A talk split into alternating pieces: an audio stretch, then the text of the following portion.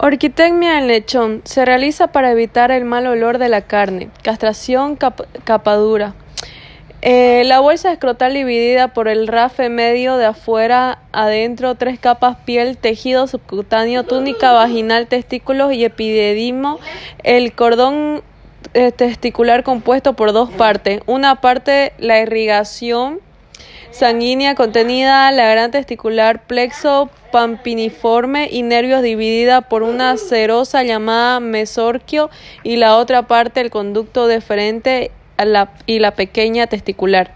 Anestesia local con lidocaína al 2% intrastesticular testicular, perdón, diéresis de la piel y tejido subcutáneo estirado del testículo con su túnica vaginal y luego con la ayuda de una pinza hacer un nudo en el cordón testicular y corte con una tijera el otro testículo.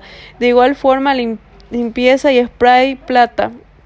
Complicaciones inmediatas.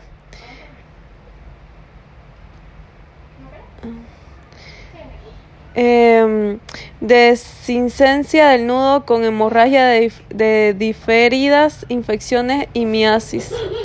Otohematoma en caninos. Anatomía quirúrgica. El pabellón auricular está revestido por la piel externa e interna y en medio del cartílago auricular debajo de la piel existen las arterias auriculares externas, venas y capilares. Etiología o causa. Cuando el animal se rasca mucho la oreja cuando tiene el problema de otitis externa y llega a romperse los vasos provocando un hematoma. Síntoma, oreja caída y rascado y sacudidas constantes.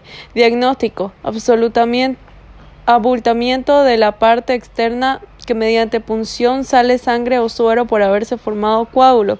Pronóstico. Puede haber recidivida una vez controlada la hemorragia subcutánea y si no se cura la causa secundaria tratándose la causa, el pronóstico es favorable. Mm. Favorable.